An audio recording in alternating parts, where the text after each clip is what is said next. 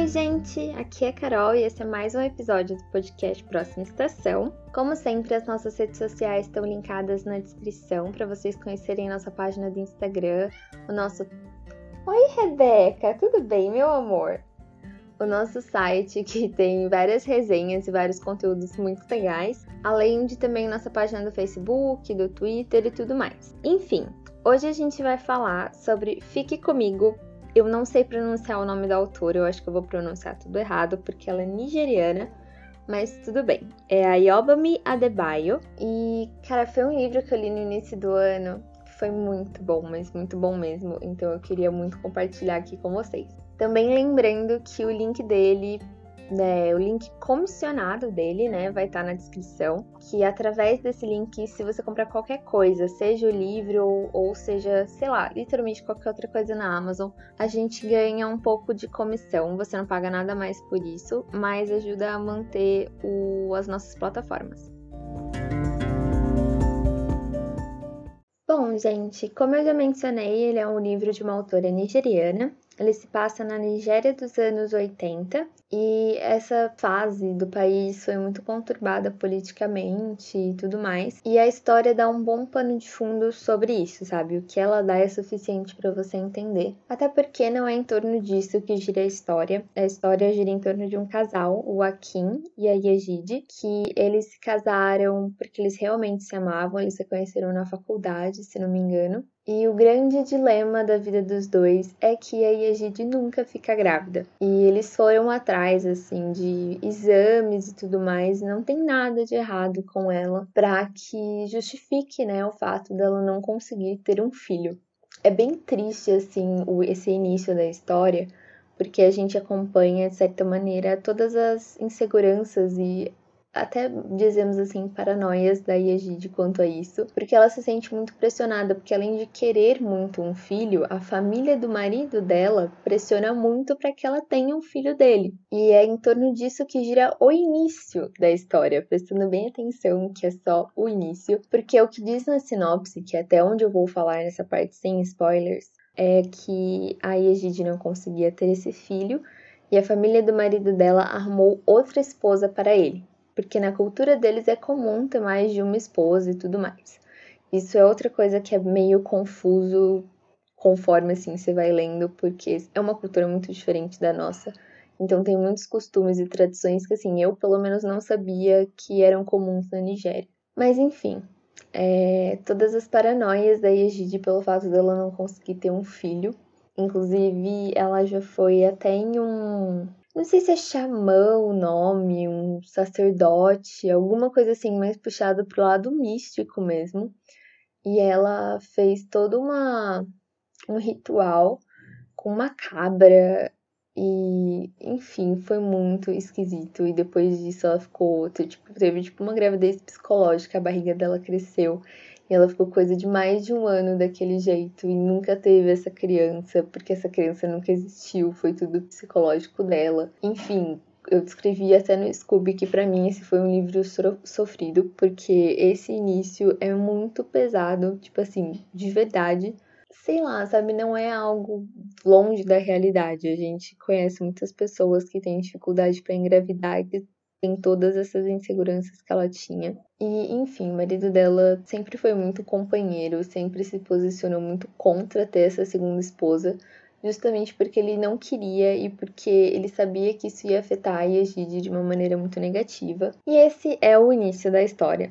Eu não vou falar muito mais sobre o enredo em si, só vou dar um, um veredito, vamos dizer por assim, sobre o que eu achei do livro no geral, sem contar sobre a trama, que foi ele é muito bem escrito. Meu Deus. Eu juro que ele, assim, ele é drama, né? Mas ele amarra as coisas tão bem. E ele nunca deixa na cara o que tá acontecendo. Juro, eu me senti muito boba, porque tanta coisa que eu fui descobrindo que eu ficava, meu Deus, como eu não soube disso antes. E é muito bom, é muito surpreendente, trata de uma temática bem legal e como é abordado dentro da cultura nigeriana é muito diferente de qualquer outra coisa que eu já tenha lido, sabe? Então torna isso, é, a experiência dele muito mais legal. os personagens são muito bem construídos. Eu, eu fico chocada, sabe? Porque é um núcleo não tão grande assim. É Egídio, Akin, o irmão do Akin, e em partes a família dele, só que é tudo muito bem desenvolvido, é tudo muito bem amarrado. O final desse livro me fez chorar muito porque ele é muito emocionante. Tipo, ele é pequenininho, 256 páginas, e mesmo assim ele traz tanto conteúdo, mas tanto conteúdo, sem enrolação, sabe? Mas é muita coisa e muita coisa boa. É, embora ele seja aquele livro para você sofrer, que vai te deixar triste, que vai te deixar pensando mas ele é muito bom. E esqueci de mencionar, mas ele veio pela Tag primeiro para o Brasil e depois ele foi lançado pela HarperCollins. Mas enfim, eu dei cinco estrelas, para mim foi ótimo, maravilhoso. Agora eu vou dar uma pausinha porque eu vou começar a parte com spoilers que para mim vai ser assim fogo no parquinho, porque esse livro é muito bom. Bom, gente, a partir de agora, com spoilers, e vamos lá. Como eu mencionei, essa parte da, da segunda mulher é literalmente só o primeiro problema da trama toda. Quer dizer, o primeiro, o geral, é que ela não pode ficar grávida, mas o primeiro problema decorrente disso é esse fato da segunda mulher. Mas é tão mais complexo que isso. É tão complexo. Porque, como eu mencionei, a gente não sabe por que a Egide não consegue ficar grávida. E a gente vai descobrir isso só pro final do livro, bem pro final mesmo. Mas então, mas o que acontece é que a Egide tem um caso com o irmão do Akin, que é o Dotun. E por conta desse caso, ela finalmente fica grávida. Só que o... ela nunca conta pro Akin que o filho não é dele. O Dotun sabe que o filho é dele, mas a Egide Juro, ela só sofre o livro inteiro, pelo amor de Deus. Ela fica grávida, se não me engano, duas vezes. Uma vez ela perde a criança, depois ela fica grávida do Dotun de novo e, tipo, ela tem a criança e a criança morre ainda, acho que no primeiro ano, alguma coisa assim.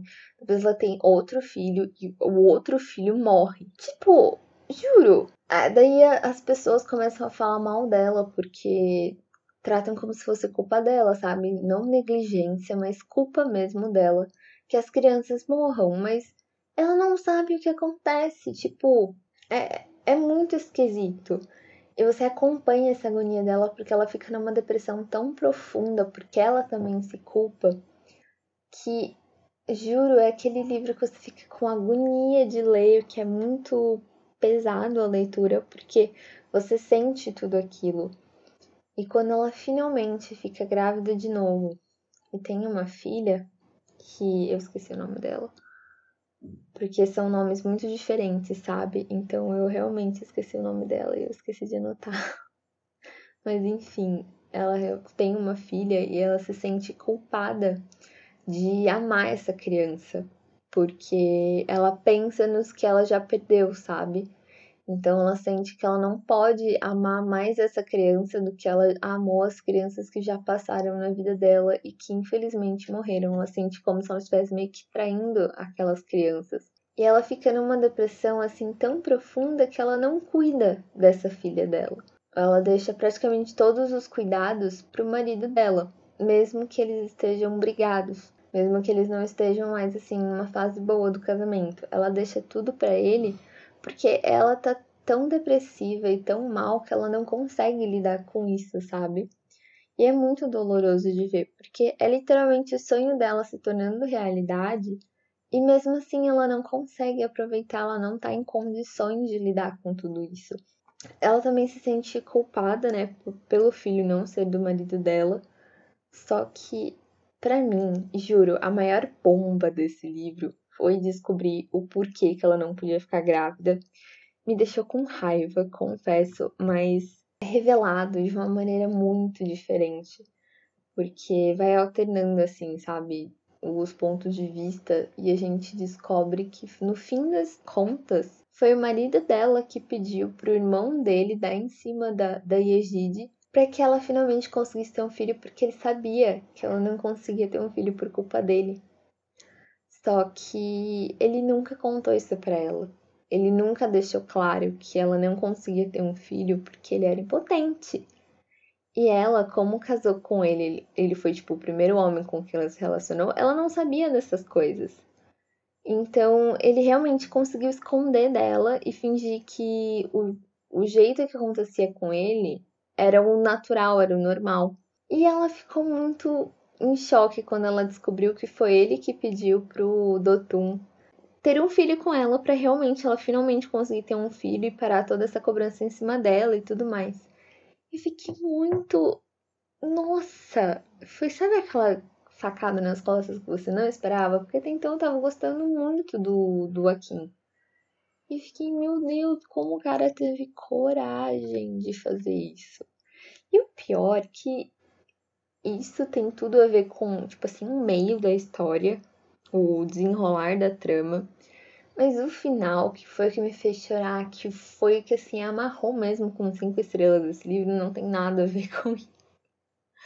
Porque eles acabaram tendo toda essa descoberta, ela descobriu tudo sobre o marido dela, ela ficou muito brava, eles brigaram. E ela continuou nessa, assim, de não suportar cuidar, cuidar daquela criança.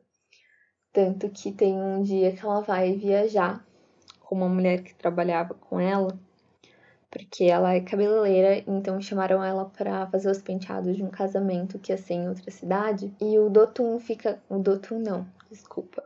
O Akin fica com a criança. E no meio da, da crise política que o país estava enfrentando, a cidade onde Joaquim estava estava tendo muitas manifestações. E nem sempre eram manifestações pacíficas. E ele estava num hotel, e enquanto estava tendo uma manifestação ali nas ruas próximas ao hotel, ele estava com a criança e a criança começou a passar mal. Começou a, era tipo assim, meio bebê ainda devia ter coisa de uns dois anos. E ela começou a passar mal, começou a ter uma febre muito forte, desmaiou, foi alguma coisa assim. E ele ligou para Yajid em pânico, contando que estava acontecendo aquilo e que as ruas estavam lotadas, que ele não ia conseguir pegar um táxi, ele não ia conseguir pegar nada. E ela, em outra cidade, ouvindo essa notícia, ela surtou. Ela ficou pensando que, meu Deus, outro filho dela ia acabar morrendo. E nisso ela pegou as coisas dela e foi embora, ela sumiu. Porque ela entrou, tipo assim, em realmente negação. Ela falava, não, eu não vou ficar aqui pra ver outra criança minha morrer. E assim, estar dentro da cabeça dela, é, lendo as coisas que ela pensa enquanto isso acontece, foi algo muito chocante, sabe? Foi bem pesado. E ela foge, ela vai embora sem prestar nenhum esclarecimento, ela só some. Só que daí a gente fica pensando, porque a gente não sabe direito qual foi o desfecho da, da criança com o Akin. A gente não sabe o que aconteceu. Até quando, na atualidade, porque isso era lá para 1980, 1990, por aí. Mas é daí passa a ter os capítulos atuais, que se não me engano é em 2010, alguma coisa assim, sabe? Não é tão atual, mas é atual. Que o pai do Akin morreu. Ele fez um grande funeral, uma grande festa. E ele convidou a Egide, ele conseguiu achar ela e convidou ela. E ela, no final das contas, decidiu aparecer depois de muitos e muitos anos sem nem ter contato com ele e meio que literalmente fugindo de ter contato com ele. Quando ela vai nessa festa, ela descobre que a filha dela não morreu que esse tempo todo aconteceu aquilo, mas o Akin conseguiu dar um jeito e levar a filha dela para o hospital. E a menina não morreu. E ela não sabia disso, porque ela sumiu, ela não deixou nenhuma forma de contato. Então ela não tinha como receber essa notícia. Ela perdeu literalmente assim muitos anos na vida dessa criança. Só que é tão lindo o reencontro das duas que eu fiquei tão, mas tão emocionada, porque o Akin distorceu um pouco a história para a menina, falando que ele tinha dito no telefone que achava que ela tinha morrido. E por isso que a Egi surtou e foi embora. Sendo que, tipo assim, é perto do que aconteceu, mas não é a verdade. Então a menina sempre assim quis muito conhecer a mãe e mostrar para a mãe que ela estava viva e ter uma relação com a mãe dela. E quando ela finalmente encontra a Yejide nesse, nesse funeral, ela, ela fica tão assim encantada de meu Deus, é a minha mãe. Eu chorava, mas eu chorava.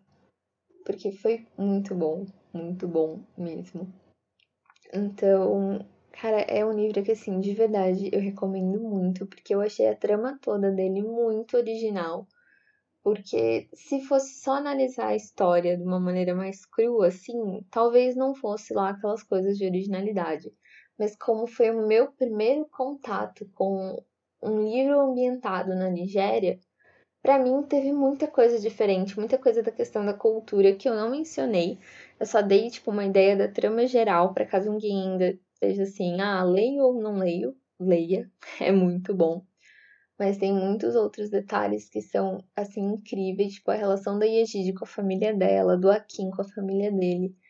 É um livro muito rico, muito completo, e é uma experiência muito legal. Tipo assim, eu nunca li nada além disso de cultura nigeriana ou essa cultura mais daquela região, assim. Só que eu quero ler mais por conta dele, porque eu gostei muito. Eu super acho que vale a pena ele ser esse primeiro contato porque tudo que ele usa, usa entre aspas, né, para fazer a história, ele meio que dá uma explicação. Então você não fica tão perdido assim. E é muito bom, o livro te prende assim, de verdade, mesmo ele sendo bem triste. Só que vale muito a pena ler, gente. Eu não tenho mais o que falar, eu já dei essa ideia, panorama geral da história, mas é muito bom eu juro, foi. Um, sabe aqueles cinco estrelas que você dá com gosto? Porque é realmente muito bom. Enfim, pessoal, esse foi o nosso episódio sobre Fique Comigo. Espero que vocês tenham gostado do, do que eu disse sobre o livro. Espero que tenham tido interesse em ler esse drama nigeriano maravilhoso. Lembrando vocês que o link comissionado para comprar ele vai estar linkado na descrição desse episódio, assim como todas as nossas redes sociais. Então eu vejo vocês numa próxima sessão, gente. Até o próximo episódio.